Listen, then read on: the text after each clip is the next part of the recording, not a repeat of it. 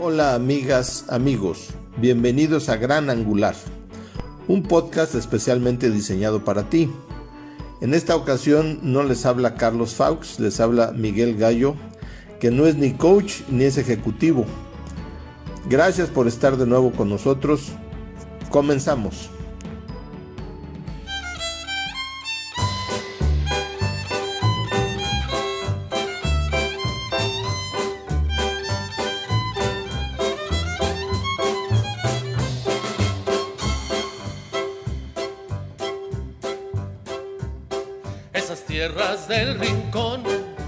Sembré con un buey pando, se me reventó el barzón y sigue la yunta andando cuando llegue a media tierra.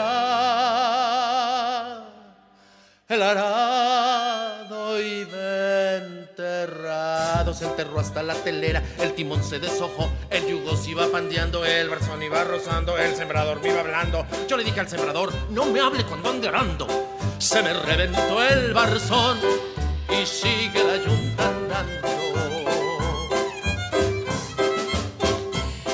Cuando acabe de piscar,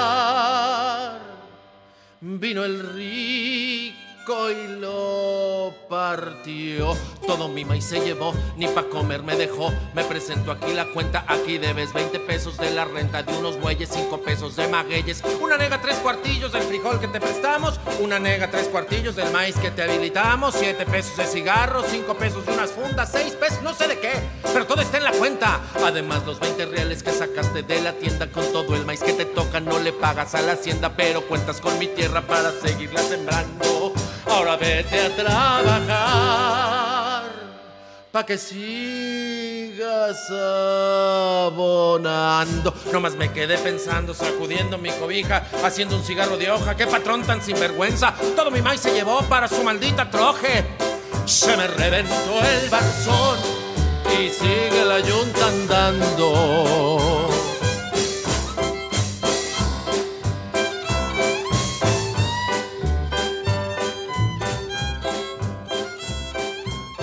Dije, amigas y amigos, en esta ocasión tengo el gusto de que nos acompañe Carlos Faux, pero ahora desde otro punto de vista.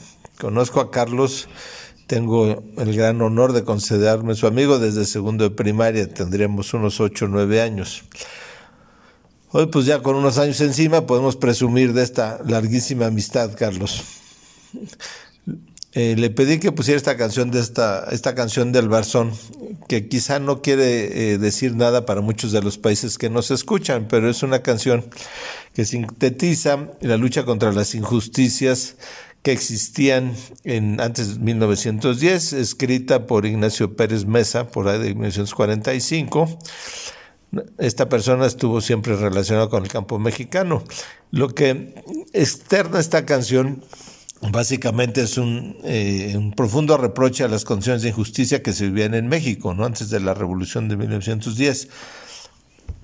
Esta se las quise compartir porque Carlos, muy callado, es un luchador, no le gustan las injusticias eh, sociales, económicas y empresariales que vivimos. Y me gustaría que Carlos nos platique de su propia voz ¿Cómo ve este, este tema de la disparidad tan fuerte que vivimos en la sociedad, no? Charlie, perdón que sea esta primera mi primera pregunta antes de presentarte con tu auditorio, pero creo que te mueve mucho esta insatisfacción. Entonces, platícanos desde tu punto de vista, eh, ¿qué quiere decir esto para ti? Gracias, Miguel. Qué bárbaro. Qué detalle, eh, te lo agradezco mucho, la verdad es que ni se me había ocurrido. Pero bueno, así es, como bien dices, eh, amigos de toda la vida, desde, desde pequeños, y bueno, le doy gracias a la vida, gracias a Dios por, por esto. Eh, y amigas, amigos, sin duda estar de esta posición pues es un poco este, complicado porque no es lo mismo estar preguntando, ¿verdad? Que darnos nuestras posiciones, ideas, etcétera, etcétera.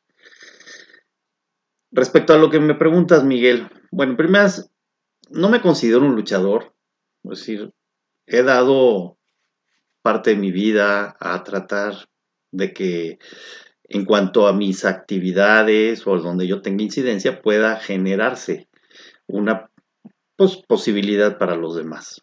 En, términos muy amplios, no quiero ahondar en términos cortos. Eh, miren, yo, yo soy un privilegiado, sinceramente se los digo.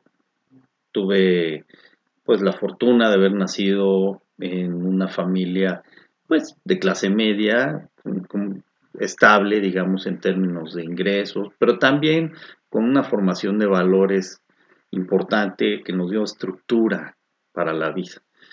Y desde que yo era chico, pues siempre estuve muy expuesto a las circunstancias de pobreza eh, o de injusticia social, mucho porque pues la escuela nos ayudaba a reconocer esos elementos y también la familia, por supuesto. Entonces, como que me nació desde muy chico esa eh, sensibilidad, por decir de nombre, hacia los otros.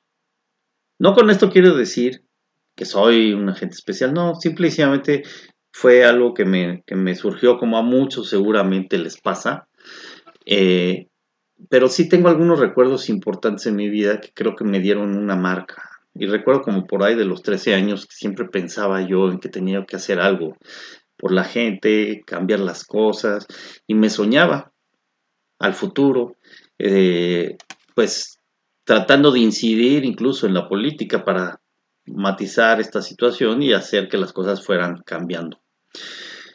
Y pues bueno, a lo largo del tiempo tuve la oportunidad de experimentarlo, por un lado, en los trabajos que tuve dentro de las organizaciones, de las empresas y también del propio gobierno, porque llegué a trabajar unos años en el gobierno, incluso manejando, coordinando operativamente el proyecto de la política social. Me tocó liderar el proyecto desde, desde su concepción hasta la acción en un estado de la República Mexicana. Y fue una experiencia para mí fenomenal, fue brutal, porque pues plasmaba muchos de mis sueños de, adolescencia, ¿no? entonces fue algo simbólico para mí. Sin embargo, me di cuenta que la vida es más compleja que un simple sueño, que lo que uno sueña no necesariamente se hace realidad por pensar que un camino como ese se da. Logras incidir, tal vez de una menor escala, pero sigue siendo una incidencia eh, acotada. Lo interesante de esto es que aprendí que para que las cosas puedan hacerse posible y pueda haber una transformación, sí tiene que haber sensibilidad de las partes, pero también tiene que haber una eh, posibilidad de participación común para generar una construcción común. Mientras esté dividido la sociedad, dividida la gente, dividida las personas, no se logran los cambios. Esto es una cuestión de comunidad. Y bueno, ustedes dirán, pues, ¿cómo, cómo, es, cómo puede hacerse posible ante una circunstancia en donde pues, nos gana el tener más que el ser? Pues sí, es cada vez más complejo porque estamos más enfrascados en nuestro propio eh, necesidades, muchas de ellas necesidades creadas que no necesariamente son las vitales, pero que, pues bueno, nos desenfocan de una realidad comunitaria y nos llevan a una realidad individual. Entonces, eh, creo que la lucha por lo que estoy buscando a través de estas cápsulas es justamente ir construyendo comunidad, una visión en donde nos hagamos sensibles ante una realidad, em, que podamos a través de nuestras acciones, cualquiera que éstas sean, ¿eh? no importa si eres un eh, consultor o eres un empleado de gobierno o eres un empresario, no, no, no, no.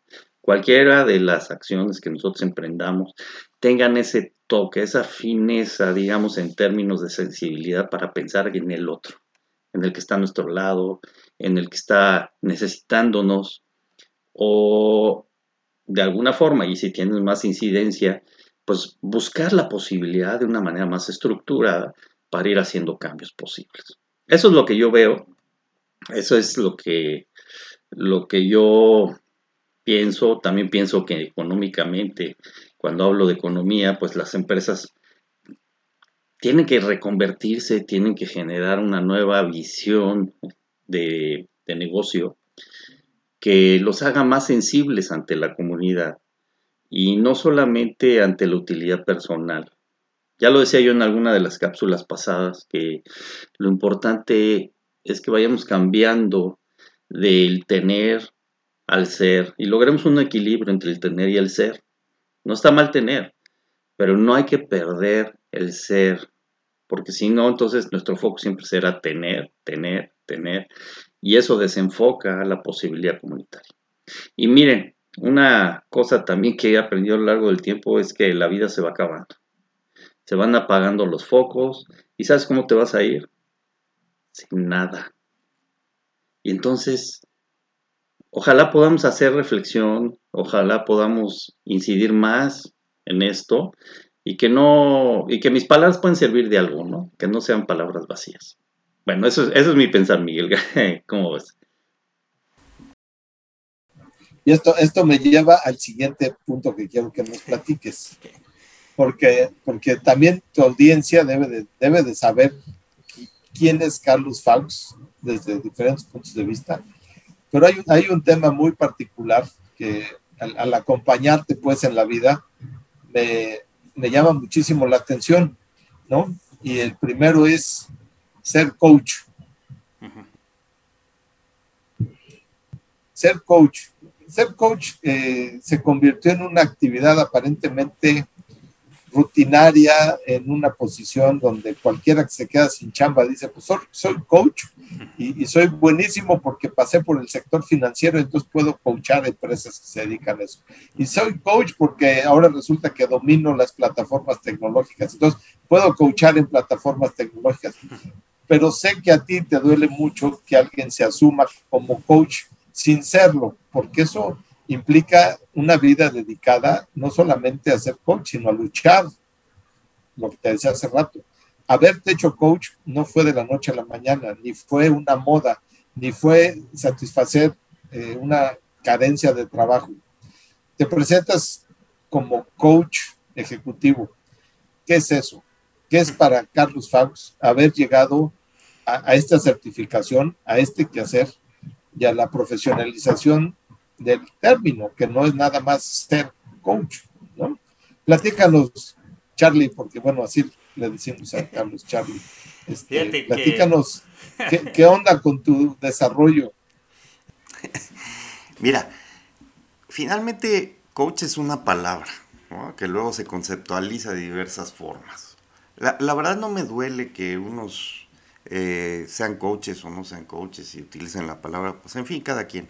Finalmente es una palabra derivada del fútbol americano, ¿no? Entonces trae un sentido de, de dirigir, de, de acompañar, en fin. Y lo que yo sí tengo claro en mi vida es precisamente el acompañar. Ese es mi sentido de vida, acompañar al otro. Y yo decidí acompañar ejecutivos. Y cuando digo acompañar ejecutivos es que yo he hecho mi carrera, parte de mi carrera, una gran parte de mi carrera, en las organizaciones. Y desde que yo entré a trabajar en las organizaciones ya hace muchísimos años, lo que yo pude apreciar, y eso fue lo que me encantó, es que al igual que afuera de ellas, hay mucha gente trabajando. Es más, un gran porcentaje de la población trabaja en empresas. Y sin duda, como en la sociedad, pues también se sufre adentro de las empresas, pero también se goza. Y la gente pasa por circunstancias complejas, además de llevar las que ya trae cargando de casa. Entonces, me di cuenta que era un lugar propicio para trabajar con la gente, para estar con ellas, para acompañar y para buscar a partir de su propia experiencia darle sentido a lo que estaban haciendo y tratar de llevarlos a un estado mucho mejor y con mucho mayor potencial para disfrutar la vida, disfrutar su trabajo, porque eso es lo que a veces no se hace, disfrutar. Y también trabajar se debe disfrutar, no sufrir. Bueno, déjame, no, déjame hacer un comercial porque yo en alguna empresa que estuve antes contraté varias veces los servicios de Carlos con unos muy buenos resultados y lo que es más padre es que sigo en contacto con algunas de estas personas y se siguen acordando de ti. ¿A qué se debe, Carlos? Pues no lo sé, Miguel. La verdad me da gusto saberlo porque pues de alguna forma yo también guardo muchos recuerdos de ellos, de toda aquella gente que pasó en, en los procesos, de verdad, de verdad me acuerdo. Pero creo que lo más importante, más allá de que se acuerden de mí o no, es la trascendencia del aprendizaje. Si este recordarme se refleja en el aprendizaje, bendición quiere decir que el trabajo se hizo correctamente. Y para eso me pagas, para eso me pagan, para hacer un trabajo bien hecho y con resultados. Si adicionalmente se refleja en recordarme qué bendición, qué padre, la verdad sensacional. No, no es cierto, no es cierto, porque la primera vez que pisas un camino, dejas una huella, Charlie, y la has dejado en muchas personas. Y, y en este sentido profesional, y perdón que, que, refuta tu modestia, pero, pero sí tienes que reconocer que has, que has dejado eh, tus huella en muchas personas y, desde el primer momento, ¿no? Y eso se me hace muy valioso. ¿Por qué? Pues por este, yo creo que este carisma con el que te acercas a la gente, ¿no? Con este, con este tema. Pues bueno, ya vamos a cambiarle al tema, porque si no nos vamos a seguir con este tema del coach. A ver, no te has de acordar tú, pero alguna vez en tu casa apareció un clarinete. Sí, como. Vamos a hablar un poco de la música, ¿no? Sí. Y ese clarinete lo, cogías tú y lo, le empezabas a soplar y le sacabas notas, ¿no? Y me dijiste que era muy fácil tocarlo, entonces me lo pasaste y yo nomás soplaba, ¿no? No le saqué una sola nota. Y decías, no sé si te acuerdes, pero apareció ese clarinete ahí en tu casa. no, es que la lengüeta tienes que poner las sillas. Y yo, yo nunca pude, ¿no? Sí, sí. Entonces, esa, esa, pues hablaba un poco de tu facilidad, pero lo que no sabe tu audiencia es que tú puedes tocar el piano de espaldas. Así es. Puedes cruzar las manos atrás de tu espalda y tocar música, ¿no? Tocar lo que tú quieras, porque además, déjenme les digo que Carlos escucha una tonada en piano y la puede repetir, ¿no? Con que lo escucho una vez, no se tiene un oído para mí que siempre fue envidiable. Dinos un poco de tu acercamiento a la música. No, pues de familia. Mi papá fue autodidacta, tocaba piano y tocaba piano muy bien. Este, mi mamá pues fue pianista, ¿qué te puedo decir? Tocaba en Bellas Artes, todo eso. Digo, no siguió con la música porque pues bueno, se casó y en esas épocas era otro tipo de esquema, ¿no? El que, se manejaba en la vida matrimonial. O sea, para ti, para ti la música estaba en un cromosoma. Sí, claro. O en un gene, o, te la enseñaron. No, nadie me la enseñó. Fíjate que es, curioso, digo, yo sí me sentaba, jamás me enseñó ni una cosa mi papá. Me sentaba yo con él y lo veía yo tocar y repetía lo que él tocaba. Y así aprendí. Y así aprendí piano. Sí estuve en el Conservatorio Nacional de Música a los 11 años, pero no hice una carrera musical, nada más fue, fue temporal y estuve con un sistema especializado para, para niños que teníamos ciertas capacidades, ciertas habilidades este, con los instrumentos musicales.